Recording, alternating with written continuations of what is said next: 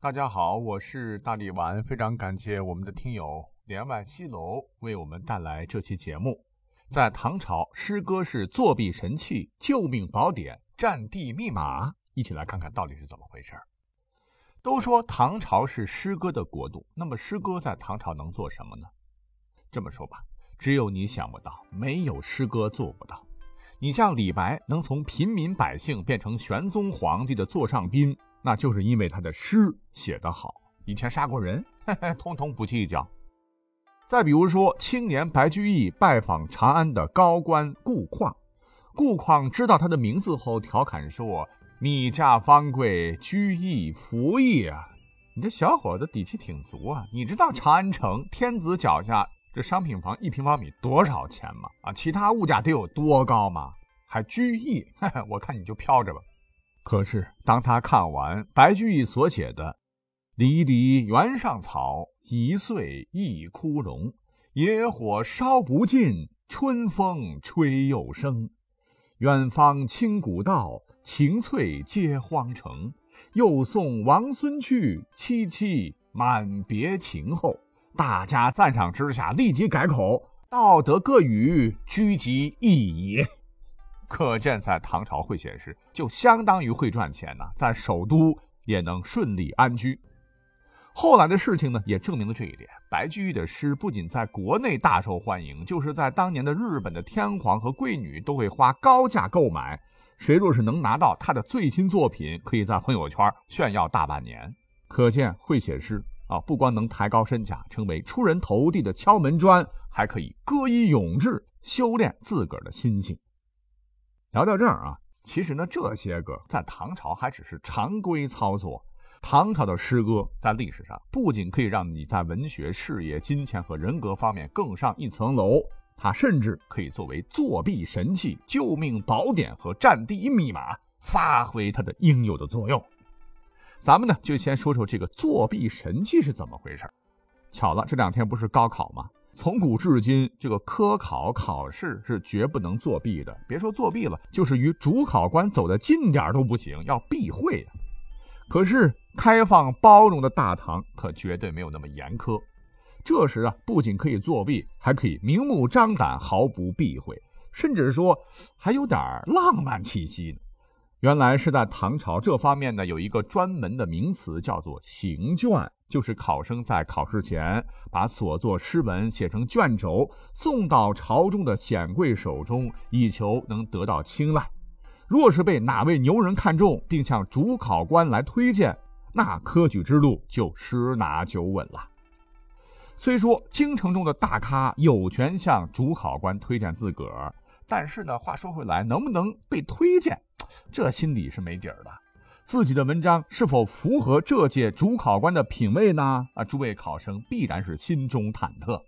那为了做到心中有底，在唐朝中后期呢，有一位叫做朱庆余的新科举子，当然历史上后来很有名了哈。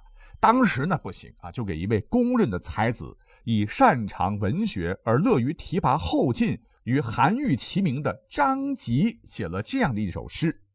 这首诗啊，哎呦，还有点羞涩呀。是洞房昨夜停红烛，待晓堂前拜舅姑。妆罢低声问夫婿，画眉深浅入时无。就先不说这意思了，这明明就是入洞房新娘子对老公缠绵的一个小片段。可问题是，你朱庆余是个大小伙子，张吉比你长几岁，也是个美男子。一个大男人写这么一首缠绵诗给另一个男子，这里有几个意思呢？不会俩人有断袖之好吧？啊，反正咱不懂啊。但当时的张吉一眼就看懂了，怎么回事呢？古代风俗啊，头一天晚上结婚入了洞房，第二天清早新娘子得起身拜见公婆。此诗描写的重点就是他去拜见之前的心理状态。洞房指的是新房。庭是安置，庭红烛即让红烛点着，通夜不灭。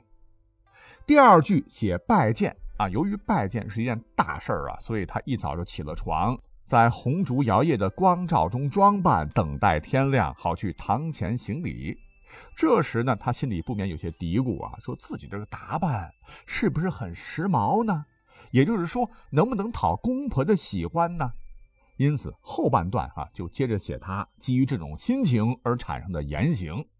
在用心梳好妆、化好眉之后，还是觉得没有把握，就只好问一问身边的老公的意见啦。这种想法呢，也不好大声说出来，让旁人听到。新娘子是带点羞涩，低声问问老公：“你看我这眉画的怎么样啊？”您听听，这么有画面感、生活气息浓郁的情节，被他是三言两语间精雕细琢、跃然纸上，独把画面感十足啊！真不得不佩服朱庆余刻画之入微，令人惊叹。也就是说，作者看起来写的是新娘子，其实呢是想表达自己作为一名应试举子，在面临关系到自己政治前途的一场考试时所特有的不安和期待。应进士科举对于当时的知识分子来说，就是跟女孩出嫁时一样的终身大事啊！啊，人生四大喜嘛。久旱逢甘霖，他乡遇故知，洞房花烛夜，金榜题名时。那如果考取了，就有非常广阔的前途；反之，就可能蹉跎一辈子。这就如同一个女子嫁到人家，如果得到公婆的喜爱，那她的地位就稳了，处境就顺当了；否则，日子以后肯定不好过。朱庆余的这首诗可谓是一箭双雕，而张籍那多聪明啊！一眼看出了呈现的这首诗的意思，在其回复的《酬朱庆余》诗中，他又写道：“越女新妆出镜心，自知明艳更沉吟。其晚未足十人贵，一曲灵歌抵万金。”一个刚刚经过修饰打扮，从清澈明净。风景优美的剑湖中走出来的彩玲女，彩玲女自己也知道自个儿长得漂亮，但因为过分爱美，又自我思量起来，自己是否真的美呢？答案是当然，美得很呐。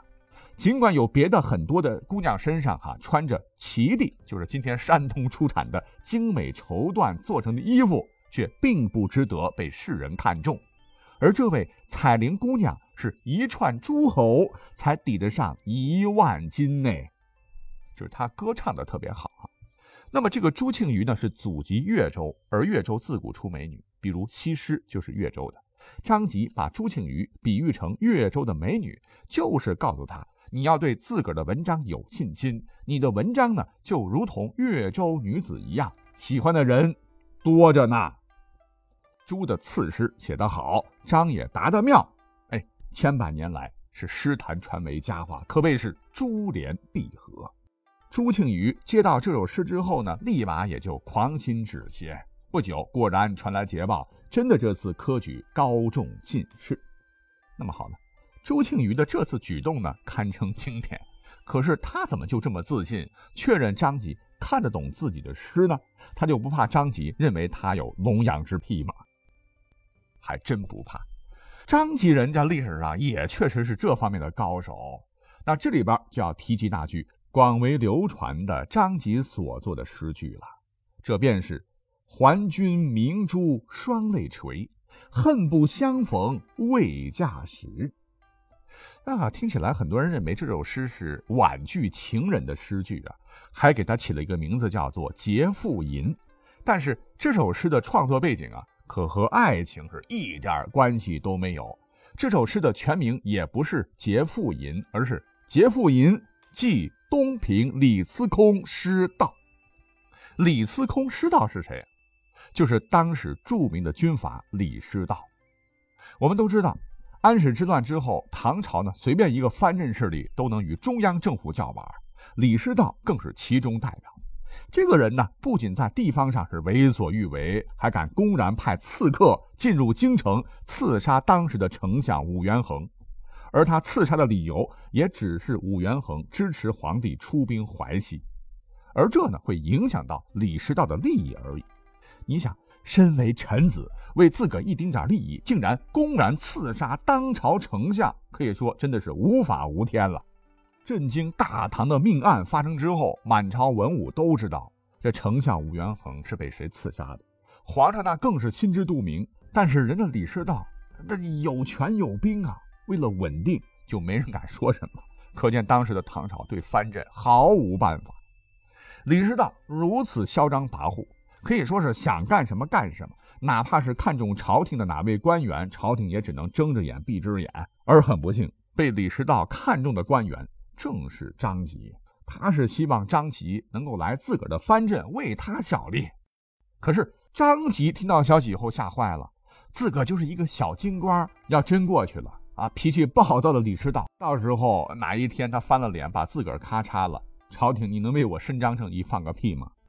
再者说了，现在朝廷不会和李师道翻脸，那是因为李师道啊，现在如日中天，有兵权。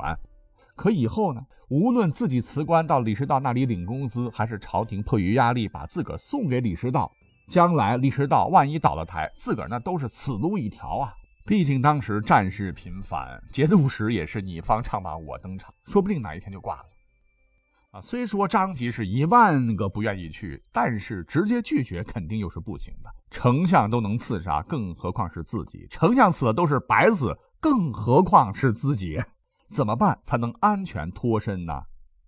张吉是左思后想，于是呢，便有了这么一首诗：“君知妾有夫，赐妾双明珠。感君缠绵意，寄在红罗襦。”妾家高楼连苑起，良人执戟明光里。知君用心如日月，是夫是你同生死。还君明珠双泪垂，恨不相逢未嫁时。张局说：“我知道你对我好，但是我已经有丈夫了，不能跟你走啊。我知道你对我是真心的，因此啊，我把你给我的明珠系在我的红罗短衫上，但是。”我早已和我的丈夫情投意合，只能含泪把明珠解下来还给你。可这又怪得了谁呢？只能怪你我相识晚了。若是可以重来，我希望你在我结婚之前出现。李师道一看，哎呀，这首诗写的太有水平了。张吉不是不想到我这里来，只是他已经在朝廷做官了，一女不能侍二夫啊。哎，这强扭的瓜也不甜嘛！啊，天下才子也并非他一个嘛，于是也就作罢了。后来唐宪宗对藩镇各个击破，李师道也被自己的部下所杀。张吉算是用一首诗是破了死局，挽救了自个儿的一条命啊！大家瞅瞅，唐朝的诗歌是不是救命神器呢？但这件事儿呢，救的还只是张吉一个人的命。下面的事儿可就更牛了，一首诗是救了无数条人命。那要聊这件事儿呢，咱们就得把时间轴啊拨到唐高宗李治统治时期。隋唐两朝啊，我们查历史哈，一直在跟当时的高句丽死磕。杨广被活活拖死了，李世民死了也没打下来。李治继位之后呢，就接着打。乾封二年，李治任命李绩为辽东道行军大总管，分海陆两路进攻高句丽。李绩那是名将哈，这一年已经是七十多岁了，戎马一生，分外谨慎。他带领诸将是稳扎稳打，虽说战事吃力，但唐军的战绩一直在稳步向前，是接连攻下高丽西边重镇新城等十六城。接着，李绩又分别命令诸将进攻平壤。只要能攻破高句丽，那就是不世之功。老将军当时就想，如果这次自己可以完成目标，死也无憾了。可就在李绩小心谨慎、步步为营，又满是欣慰，等待战事结束的时候，却被突然送来的一封信彻底给气晕了。此信乃是这次出征的水军将领郭世峰所写。李绩接到郭世峰的信后，是十分慎重的打开。他还以为郭世峰要禀告什么军情，可是拆开信一看，哎，竟然一首诗。精神一直高度紧绷的李绩是勃然大怒啊！军情如此紧急，你小子还有闲工夫写这诗？来人呐，给我砍了这小子！那么就在李绩马上要传处斩令的时候，恰好他身边有一个叫做万元清的侍从，却认为不对劲儿。他是拿起这首诗啊，仔细的观瞧，马上就发现了端倪。原来这首诗不是普通的抒情或者是叙事诗，而是历史上有名的离合诗。离合诗是杂体诗的一种啊，诗文行文原则通常是为字相拆成文，就是拆字嘛，还可以发展成为离合藏头诗，后来也广泛应用于灯谜等谜语。哎，说的这么多有点复杂，我们举个简单的例子啊，近代有首离合诗叫。渔父曲解，水前逆方，与时俱进，出行诗章，就是让你猜个字儿。第一句“渔父曲解”，打鱼的那个渔夫的渔啊，看不出要离哪一个字儿。而第二句“水前逆方”，才暗示渔夫的渔的偏旁水要潜藏掉，没了三点水，就剩一个鱼字了嘛。第三句“与时禁止”，第四句“出行诗章”，就暗示这个时间的时，你得拆解一下。会离得日字，太阳的那个日字，鱼和日一合，不就是个鲁字吗？音频节目不一定能够讲清楚，我会把它放到节目介绍当中啊。听起来，哎，这不就是古时候的军事密码吗？只是很可惜啊，郭将军当年所写的这首离合诗，具体内容已经不可考了，但是大概意思是能够猜出来的。当时给水军运送粮草的船队，不知什么原因没有及时的把粮草送到，郭世峰的队伍马上就要没有吃的了。情况危急，他想让李绩给自己送点粮食，又怕信件被敌人截去，泄露军事机密。想来想去，啊，才写了这么一首离合诗。以高丽人的汉语水平，就是被劫了，那也没有关系。哦，原来是这样。李绩听完万元清的解释后，这才反应过来，马上安排人给郭世峰送去粮草，海军的危机也就顺利解除了。而历史上，李绩也是在这场军事行动中彻底消灭高句丽的。也就是说，若是没有这首离合诗，海军吃不上饭，那攻击力道大打折扣。李绩这次军事行动想必成功，一定得付出更多的代价。到那时，只怕会有无数将士为之枉死啊！因此说，这首诗可以说真的救了无数条的人命啊！